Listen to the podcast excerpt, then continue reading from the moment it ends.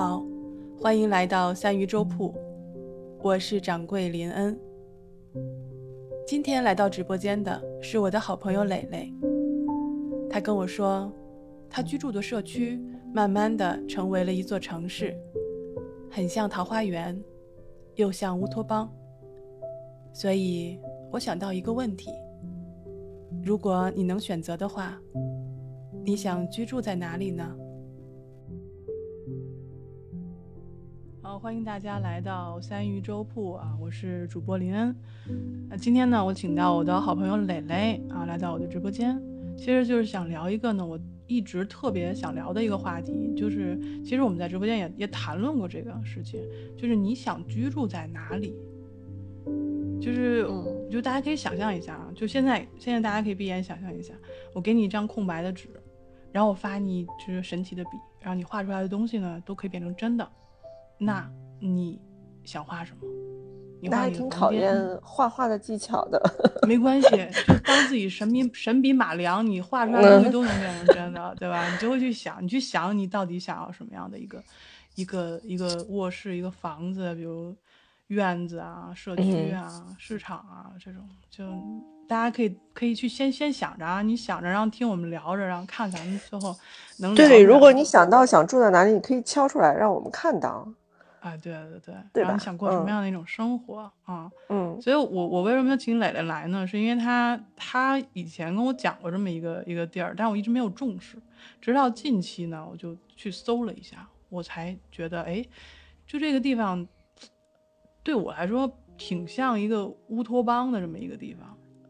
桃花源也好，乌托邦也罢，就是可以让你感觉是进入了另外一个世界，另外一个时空。就已经变成一座城，在这个城里，你想要做的事情几乎都可以做到：理发、看电影、买花、做指甲，啊，然后喝咖啡、吃东西，然后在海边有乐队、有演出、有话剧，嗯，等等等等，嗯，然后有小孩玩的地方，你就会觉得在那儿可能一直待在那儿也会很舒服。就是这样。那那我就我能不能说，就是说，比如说你居住在那边，就是步行十五分钟之内，你你需要的东西都有了。呃，都不用步行十五分钟，步行有的一两分钟，有的五分钟就可以了。嗯，像我们家原来的那个位置，到海边是五分钟，然后到呃去看艺术展，呃五分钟，看呃电影五分钟。然后去酒吧，你会觉得，哎，你瞬间能闪回到自己的家里，就是它海边有一个酒吧。然后你在北京是很难想象有这样的生活的，你又不是住在三里屯，对吧？啊，现在就出了门就到家啊。对，然后你到了一个地方，你不可能又干这个又干那个，嗯，就是反正在那儿就是感觉你又干这个又干那个，又可以跟朋友串门，你就会觉得哎呀很幸福，就是那种感觉。这就是我觉得已经达到我。现在的生活水平里的梦想中的生活了，就是我在北京，我们算新中产吧，就是，嗯，可能有一定积累，但是绝不是富豪，但是我们可以有一个梦想中的家，嗯，就是这样的感觉。那我觉得真的是啊，我为什么当时我刚才问你就十五分钟就这个这个概念呢？其实这个概念就是我也就是之前有跟朋友聊过，就说你。你所居住的城市什么是让你最舒服的？然后最后就是我们去去聊，大概就是说，觉得是你十五分钟之内这个区域步行步行十五分钟区域之内的这个生活圈，你需要有的你都有了，那其实就是非常非常舒服的。那你马上要开一个医院，嗯，哦对，就包括像什么医医院呢，这个是这个集市，这个购物中心啊，然后什么药店呐，然后就一些所有的。就十五分钟之内步行十五分钟内都有的话，那真的是非常非常舒服的。但是在这种超级大城市里面，就就很很难做到。所以就 其实吧，北京现在的小区 怎么讲呢？就是十五分钟步行可能也能有这些东西，嗯，但是它没有海啊。就没有景啊？对，刚刚才那个有朋友说，有朋友问问我是什么人？是对我，我是我是林恩的大学同学，我们是一个寝室的。嗯就跟那个林恩说，我说你什么时候回国来，然后我一定要带你去那个地方玩，就是嗯忍不住的想要跟大家分享我喜欢的那个地方。嗯嗯，但是我想说的是，就是即使我分享了大家去买房，我也没有提成儿，但是大家还是非常 疯狂的在跟朋友分享，就是因为，其实我觉得从本质上讲啊，我们对大学的那种宿舍生活是感觉很好的，就是你嗯。一、一群志同道合的朋友就住在一起，或者住得很近，这在北京太嗯。挺难的，其实。就是小区里面可能有那么几个，但是就是我们都是看《Friends》老友记长大的，就是那种住的那种感觉是没有的，所以我一直是希望我的朋友也能和爱人就在就在身边的这种感觉。啊当，时对对对啊对对，嗯，嗯，就觉得挺好。你又是你可以居住，然后你一样也可以做来投资，而且给你基本上居住的你需要的东西也给你准备好了，然后你出租的这些东西也给你准备好了，所以它就是主打一个服务的这么一个社区。嗯，可以这么说吧。然后还有文化，嗯，文化和活动也蛮多的，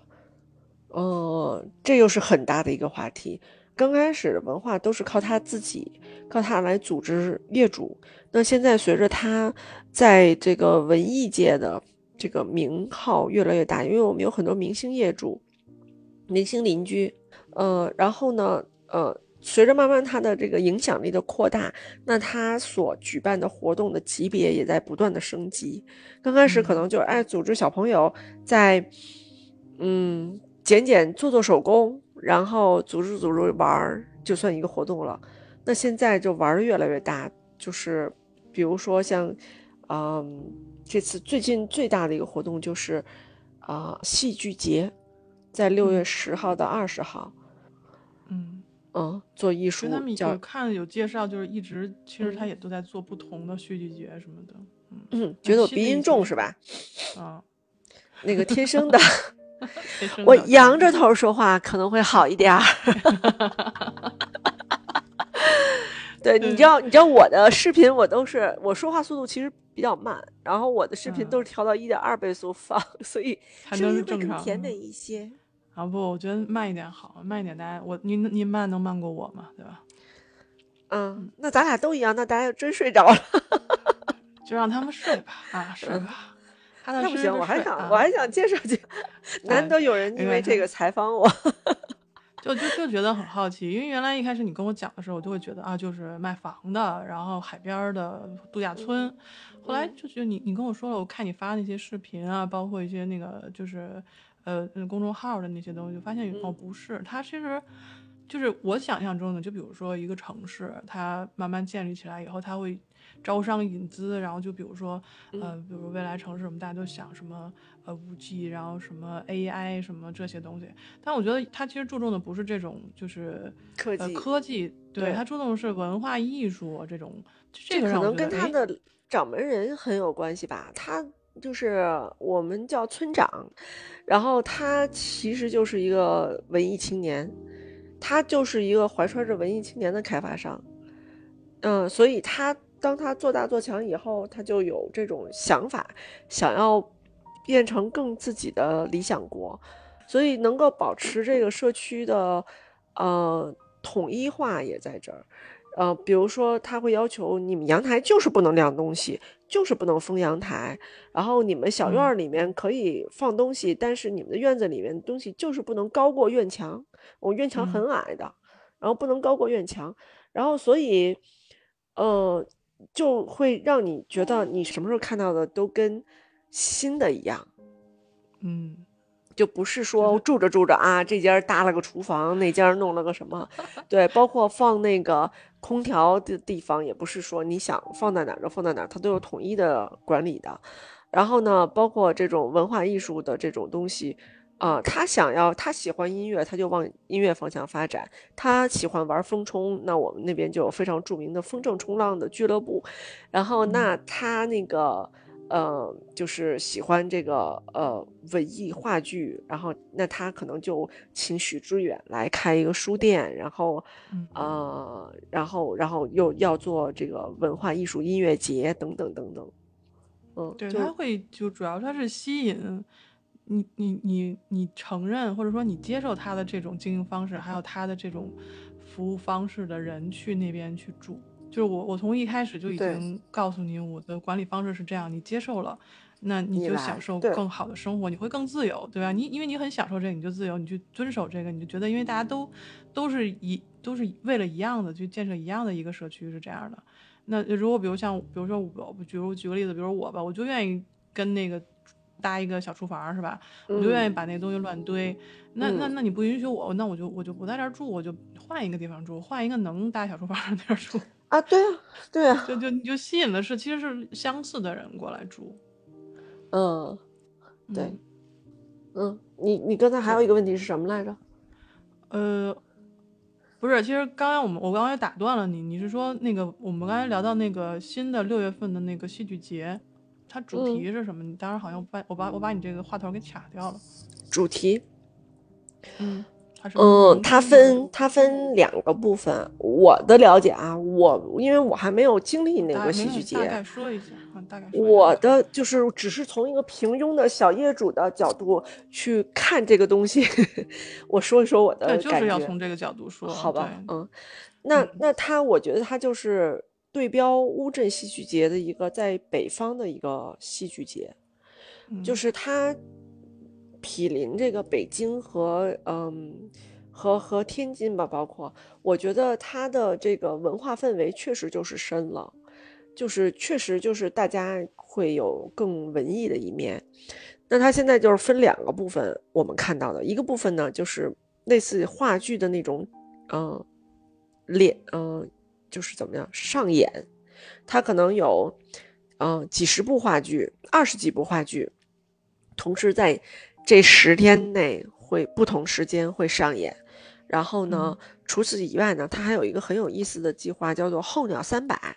这“候鸟三百”，我理解的就是他招一些没有那没有那么有名气的人或工作室，然后呢，在这边进行创作，然后即兴的在某一个舞台进行上演，然后用这个窗口来吸引这些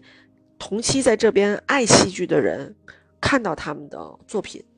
嗯，他会把这些人集中在，据说是要在沙滩上 搭帐篷，让他们就在这里住住住三百小时，三百小时差不多是十一天的样子吧。然后呢，那这戏剧节也是十一天，从六月十号到二十号，跨过一个端午节，端午节又是个呃访客高峰期，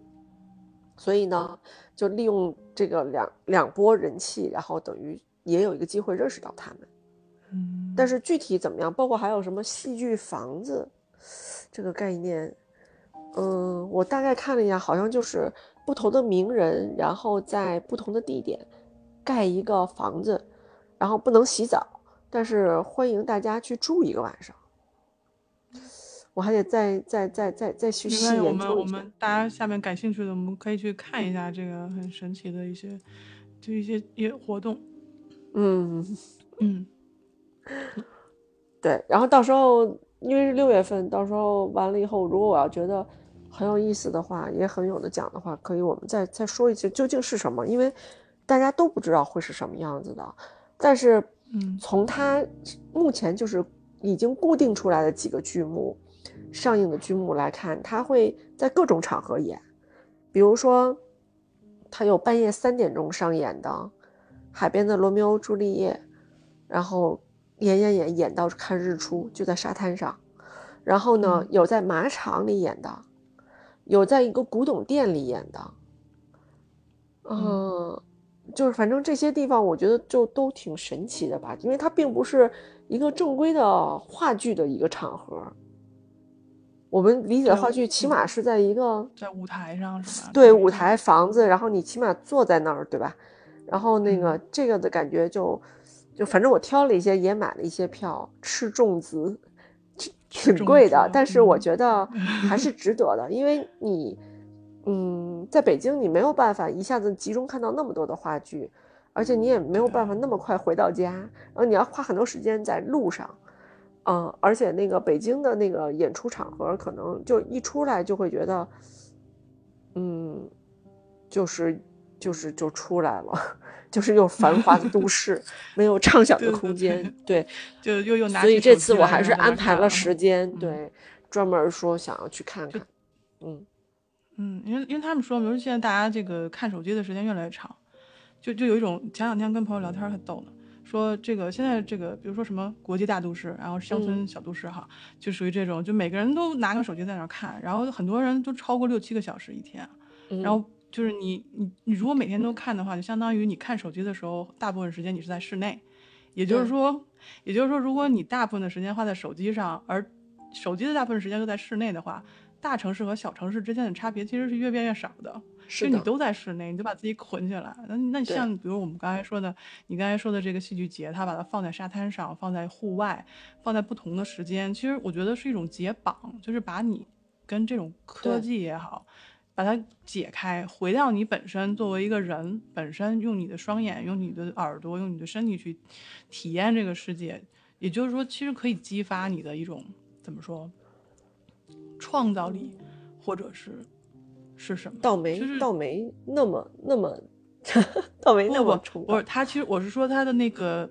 那个演戏的那些人啊，演戏的那些人。然后包括我觉得听众会有一定的反应吧，就是因为你想，我们原来三点钟去看什么，就看个夜场电影嘛，或者什么的，是吧？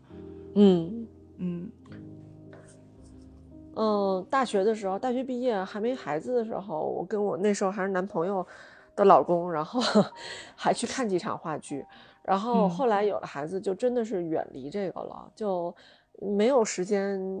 就是晚上跑出去看话剧。然后后来前一阵儿呢，我是看了国内有一个综艺，是黄磊牵头做的，对对对，我刚才戏剧新生活，对，哦，然后我就超爱，就是我会觉得。就是虽然他们生活的部分挺无聊，甚至刚开始让我觉得有些厌恶，这些糙老爷们儿怎么生活的这么的，那个不不不修篇幅哈等等。但是我觉得当他们在舞台上的时候，真的是发光的，而且每个人都是多才多艺的，就完全不会说像现在这些 idol，嗯，就是好像就长得美，然后啊唱歌跳舞就这样，然后。当然，爱豆也很努力哈，也有努力的。但是这些戏剧人付出了同样甚至更多的努力，但是他们会被看到的更少。嗯，这个是我觉得是黄磊他这个综艺最大的这个意义所在。那看到了之后，会有那么多人重新重视起戏剧来，然后包括那个，嗯，我不知道你看没看这个综艺？综艺里面我之前有看到介绍啊，刚才这个哦，你应该去看看。对这个这个综艺叫做戏剧戏剧新生新生活啊，戏剧新生活，我有看过他们的片段，就是他们那个，比如说像那个机器人照顾一个呃植物人的那一个，对对对，然后他们糊到一塌糊涂，嗯，对他其实就会像像我这次选这个戏剧节里的剧目，我也是主要是批判现实类的，然后幽默类的。看的多一些，像肢体和音乐剧我没有太看，因为我觉得我会睡着。然后那个还没有到那么高的境界哈，欣欣赏艺术，每个人就找自己的那个适合的就 OK 了。然后那个，然后但是这次呢，等于是丁一腾，丁一腾我可以打出来。然后然后他就是，嗯，那小男孩刚开始看着很普通，然后嗯，感觉也不太适应这个。集体生活那样子，但是后来你会觉得，呃，真的都挺有才的。然后他自己弹尤克里里，然后呢，嗯，也弹唱也非常好。然后，然后他那里面他也会编一些东西，就是他的东西有点意识流。然后，但是因为我很爱看戏剧新生活，所以这次他来阿南亚演的这出一个人的这个戏，我也要去看。就是他是一个人演，他是唯一一个导演，嗯，下午演完晚上演，然后第二天下午演，就演三场，就有点有点被戏剧新生活的那个节奏所影响，一天演好几场。他一对对，我有我有看吐槽，就是说戏剧新生活它是一个，就是呃后面有有他们排的戏剧，但是很大篇幅是说他们怎么去排或者怎么怎么组组在一块儿的这种生活的状态。有的人就吐槽说没有给他们太多的时间去创作，然后就是就让他们直接就要上台去演，就是太太太累。之前可能会有些准备吧，因为我觉得综艺其实都是演出来的，嗯，就他的一些展现点都是他想让你看到的。但是他看他们演戏那部分还挺过瘾的。是，所以就是嗯，因为毕竟那个戏剧票也挺贵，这免费看。对，就我我看他们有人说，就是因为《戏剧新生活》刚开始播的时候是就是已经拍到大概是第几期了，然后等大家去看了这个几期以后，大家就开始买票去看他们的戏，然后就超多人从上海飞过去，呃，上海过去，什么从从从从北方飞过去什么的，嗯，其实我觉得就是这个挺好的，这个。能让戏剧走入生活，嗯，就让大家多一点、多一点的这种刺激，我觉得就就是挺好。为什么我刚才又回到我刚才又说这个激发创造力这个事儿？你说不至于，但其实是治愈的。我们我们我刚才说了一半，其实就是说我们每天呃做起立、坐卧，其实是已经定式了，就是基本上就是保持一个姿势，但是你已经缺少。就像我忘了是是人类简史还是谁是哪本书里面说的，其实人类最适合的是攀爬嘛，对吧？就攀爬树木是摘果子，但是我们已经缺少了那个。比如你你躺在地上，你舒展身体，可能也就是在床上伸个懒腰，然后还抽筋的这种状态。嗯，就是你的身体其实已经没有办法。就忘记你怎么样去舒展身体，你你能做一个作为动物性的一个人，怎么保持平衡，怎么样去就是面对你可能失去平衡的这种危险，去去去，比如接个球或者去攀爬，都忘记了。所以你你身体都没有办法解放的话，你的思想怎么解放呢？这个其实就是我我为什么说，当你在处于这个戏剧节的时候，你。你在海滩上，你你整个是身心去在一个你陌生的环境里面去体验这个戏剧的时候，你会激发一些你平时没有办法激发的东西，可能这种东西有可能就激发出来。就比如说你看戏剧，你会感动，你感动完了以后，你会你不只是不单单只是感动这而已，它还会有后续的一些东西。嗯，有可能是，嗯，所以就是。哎呀，好羡慕呀！我好想去看。我我上一次去看芭蕾就已经在五来呀，你来呀，还来得及隔离。六月呢？不要刺激我，不要刺激我，现在回不去啊！现在国庆我们这边还没有还没有开。呃，感谢大家来到直播间啊，谢谢大家。那所以就是啊，就是聊到，我觉得啊，好羡慕你啊！就虽然是斥巨资，但是真的是好想去啊。嗯，对，你会觉得。嗯，虽然啊，那一场戏要花业主价，还有业主价还可以便宜一点，业主，嗯，业主价还要花，我都都忘了六百六百块钱好像。你去看一场话剧，嗯嗯，但你觉得，就是这么一个机会放在你面前，你可能将来再看到同样的东西的时候，要花更多的代价。所以你会觉得啊，就是就是想看，然后就是想要抓住这个机会。然后当时我先生还问我：“你三点钟看话剧，疯了吧？” 然后，然后最最恐怖的是我我那个时间买错，就是我前一天要看到大概一点半，然后 三点钟要再去看新的。我当时想，就拼一把吧，再不再不疯狂就老了，就是这种感觉。可能，嗯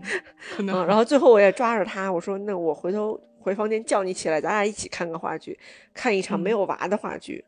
娃在哪？娃在睡觉。就回归，回归你自己，就是去，真的是回归到自自己。因为昨天有个朋友跟我说，他就是他说，作为母亲节嘛，今天母亲节嘛，他说他家里人问他，就是她老公问他，你想要什么样的一个礼物？他说，我就想。他说：“我心里其实就是想说，我我我能不能今天不做母亲？”嗯，对，其实我有时候我们在城里，像我现在白天几乎是可以不做母亲这个角色的，嗯，但是你会发现，其实好像也没有这么多地方可去，嗯，自己一个人，或者哪怕你是约了朋友，嗯，也无非就是。所谓哎呀，趁人少的时候去去逛 shopping mall，然后去看电影，看电影还不错。然后其实当时你计划好久，我要去这儿去那儿去那儿去那儿，你会发现啊，好像你也你也没去。嗯，这就是在城里的生活，有时候就是这样。当然，可能这也是因人而异，就是你可能需要换一个物理空间，让你感觉自己在另一个地方生活。就是像我们这种可能没什么能力能够。调节就是通过心理调节，使自己感觉换一种生活的人，就需要借助这么一个道具，或者是工具，或者地方，然后让你感觉你换了一个地方生活。嗯，对啊。然后你刚才跟我讲，就是说你确实在城里也没有什么。地方可以去，那你去这个，比如说我们回到这样，好像大家都是从从大都市，从北京，从其他城市逃逃离 逃离出来的，然后想想在这边可以有一种真的生活的感觉。那就是说，会不会整个你会觉得，因为尤其现在是疫情后的时代，嗯，我们的物理距离其实是在拉拉远，就是尤其比如在大城市里面，大家戴口罩，然后就是社交生活又少，当你回到这个。就本着这一个目的，就是我来享受生活，可能没有那么高节奏，没有那么功利心的时候，会不会有一种比较和谐的这种社区的这种人与人之间的这种关系？嗯，跟邻居之间真的是很和谐。嗯，可能也是因为大家都是抱着放轻松的态度来的吧。当然，现在社区人多了，然后也会有一些呃矛盾出现啊。一些争执、口角发生啊，这毕竟是有人的地方，就会有这些地方、这些东西哈。但是总的来说，你还会觉得，呃，大家还都是彼此都是非常友善的，然后呢，能够彼此互相帮忙的。另外一个很著名的东西就是它的社群，它的可能社群就不下好几百个，然后各种各样主题，你能想到的可能都有，各种奇葩的社群。赶海群，嗯，赶海，大早上起来出来溜达去，大家去赶不就趁落潮的时候赶海钓鱼，然后甚至会有红娘群，然后呢会有什么教育群什么的，这些都不用说了，然后有专门嗯。买水产的群，然后买这个跳蚤群，然后当然也有民宿群，然后呃比如说一些民意群，然后呃教育群。等等等等，就是，凡是有共同需求的话题的人，或者你对这个感兴趣的，都可以聚在一起，大家互相的沟通。然后从网友这个界面上，首先你就很熟悉，那其次，比如说在社区里面碰见了，大家一打招呼，也就会觉得啊，亲上加亲，这样的感觉。就是包括比如说你在北京住，可能你很少去跟你。对面的邻居打招呼，或者是关系很亲密，但是在那边可能经常，我们就是去谁家玩，然后去吃东西、喝东西。然后我有一个 视频，就是我们去玩那次，我老公特别好，把两个孩子都带回北京了，留我在那儿，自己在那儿跟朋友玩几天。然后再去他们家玩太晚了，邻居说你就睡我们家吧。我说啊，想了想，你有隐形眼镜药水吗？有啊，啊那行。然后就就睡在他们家了，就是就是回归到有点像咱们爸妈小时候的那种状态，有点像大杂院那大杂院，对对对对对，就是人和人的关系就就很近，很容易产生信赖感。包括比如说我们的那个跳蚤群里面，大家互相卖东西、二手物品啊什么的。大家互相转账也都是没有心理的界限，说啊你会把我的钱骗走或者什么，我们设立什么先交到第三方再怎么的，这些都不会，嗯，所以人和人的关系会近一些，而且在那种环境下，嗯，其实有一个邻居说的很好，既有烟火气，也没有烟火气，也可以远离烟火气，就是你可以不自己做饭，但你要是想做，你也可以做。像我有的时候每次回去时间短，我都不用自己家的被罩和床单的，我就租他们那个物业的，嗯。嗯，然后几十块钱能用五天五个晚上，然后那基本上你休个假也就是短期的，也就这么长了嘛。然。后呢，你想你也不用套，你也不用吭哧吭哧回去先打扫，他都帮你，嗯。当然花钱啊，打扫好了，然后呢，那个呃，他都帮你套好了这些床品，毛巾都帮你摆好了，香喷喷，然后很嗯。很很蓬松的毛巾，白毛巾都帮你弄好了，然后你走的时候你也不用清理，你就把那个堆在那儿，然后他就派人去帮你把这些布草什么毛巾就收回来。嗯，然后就你可以真的可以远离吃饭去，你要是想吃好的，你可以那儿有几百家馆子，一百多家馆子可以选。然后你要想吃普通的可口的，你去食堂也也有好几个食堂可以任选，每个食堂可能都有几十种菜，然后然后你就会觉得你可以远离这些洗碗、洗抹布、洗床单儿、洗衣服这种生活。嗯，嗯，就是心情肯定也会不一样了。那肯定的，就觉得是有嗯一种，你有逃离了自己不想去做的事情的时候，然后那种放松、舒展的心情吧，就是生活的那种心情。嗯，嗯对，心情转换都很不一样，包括那边孩子，你都可以相对放养吧，就不会说呃下个楼这边还要跟着，在那边你自己去啊去吧。相对安全，有点像咱们小嗯时候那时候就啊就玩去吧，就是跟朋友有点这种感觉，对，哎呀就是世外桃源啊，但是，哎，怎么说呢？因为我我今天呃我就为了这个题目，我去查了一下，就是关于这嗯种城市的这种概念，就是它会不会就是一个新的城市的一个建立的一个怎么说模型？它虽然现在很小，比起我们北京这种超级大城市来讲，它是很小的。就是为什么我刚才其实嗯我提了个话头儿，就说什么叫新城市？现在有有一些研究是从建立新城市来确立一个新的怎么说，呃，城市的规划。我我我现在找到了一个这样的一个说法，我给大家念一下啊，这个不是我自己说的，这个是网上他们就是美国的一个他们专门研究新城市建立的这么一个这个研究，他是这样说的。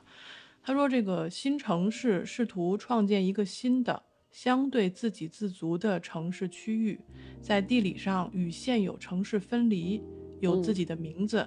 并有现有并与现有城市分开管理。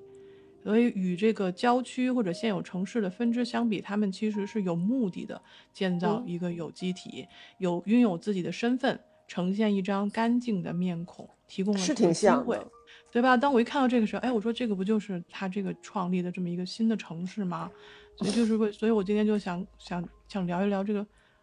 就像回到我们一开始了，对吧？我给你一块，给你一根干净的纸，给你一支神奇的笔，那你想画出你自己想居住的生活的时候，你怎么样去构造这个？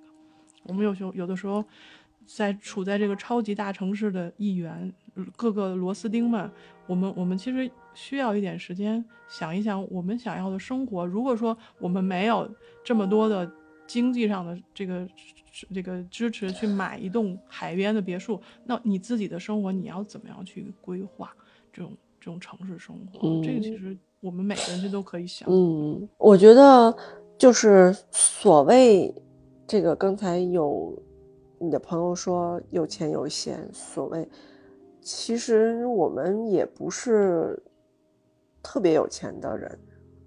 嗯，但是就是我觉得现在国内的这个环境国泰民安，可能大家就是从最基础，就跟那个马斯洛的需求三角一样，嗯，那你慢慢的需求就从最基础的吃喝穿用，慢慢慢慢上升到自己精神的愉悦、自我的实现，嗯，这个角度了。那现在我觉得挺庆幸的，就是国内，我觉得慢慢的有很大一部分人，或者说有一部分人可以慢慢去追求这些，嗯，精神上的愉悦了。我觉得是个好事情。是非常幸福的事情，所以，嗯，并不是说啊，他有钱有闲怎么怎么样。其实，就像你说的，即使我们没有在这个，呃，海边买一个房子，那么你在你的精神世界里面，如果你给自己一个空间，或者说你通过某种仪式感来实现这个，比如说飘窗。飘窗你布置成一个温馨的读书的地方，旁边可以放一杯咖啡，你看着下面来来往往人，你很悠闲的坐在这里，那其实就是你自己的一片乌托邦啊，就是也是可以的呀。所以，嗯，就是大家慢慢的有这个时间和这个心力来实现自己精神上更多的愉悦的话，其实真的是一个好事情。所以，所以挺好。我就觉得，我就突然想到一句话，就是因为有人跟我说，说这个未来城市是一个智慧生命体。那我就，我其实，我当时特别想说，我说其实人就是一个生命体，我们先把自己这个生命先过好了，你你才能去体会未来城市是怎么样子的。因为很多我们疲于奔命的时候，你已经体会不到自己是一个生命了，你就觉得我每天就是该做这些事情，然后每天很疲惫的醒来。嗯，对于每天醒来这件事情充满疲惫的话，真的是，我觉得是很很悲伤的一件事情。所以就是知道有这么样一个地方，知道其实我可能在人生中，我自己的生活中，我我我去想象有一个这样的地方，去想象。但是实际上我们可以做到的就是给自己的生活有一点点的小的改变。就像你说的外飘窗，你你没有外没你没有飘窗，但是你有一扇窗户。对吧？没有一扇窗户，你有一扇墙；没有一扇墙，你有一个，你有一张床。就是你，你可以做出一点点小的改变，去改变自己的生活的一甚至是买一个新盘子。嗯，对，就是你要，你要去生活，你把自己作为一个生命去对待，你要去生活，一点点的改变，或许就可以慢慢慢慢的累积成一个新的生活。我是我是这么想，嗯，是的，所以嗯，所以我们今天就聊得非常的非常的愉快，然后就还想继续再聊下去，但是我们时间是有限，所以就是我们可以在嗯戏剧节之后再去再约一期，我们来聊一聊，就是你对这个戏剧节的亲身的体验是怎么样子的？我觉得会会有更细的，会有更强烈的这种可以啊细节给我们，对，嗯，没问题，没问题。嗯，所以今天对肖恩你说的对比买学区房好，这个落脚点非常的准确啊，这个落脚点非常准确。嗯嗯，所以今天我们就因为时间有限嘛，那我们今天这个访谈就到这里。我们非常感谢磊磊来来到我们直播间来跟我们分享，然后也感谢大家啊来到我们直播间一直在陪着我们在听我们聊。对，而且听众还有一个增长。对 对。就这是我这我直播间这个人数最多的一次啊，就是听听我们聊天人数最多的一次，非常感谢大家的分享，也非常我知道，因为很多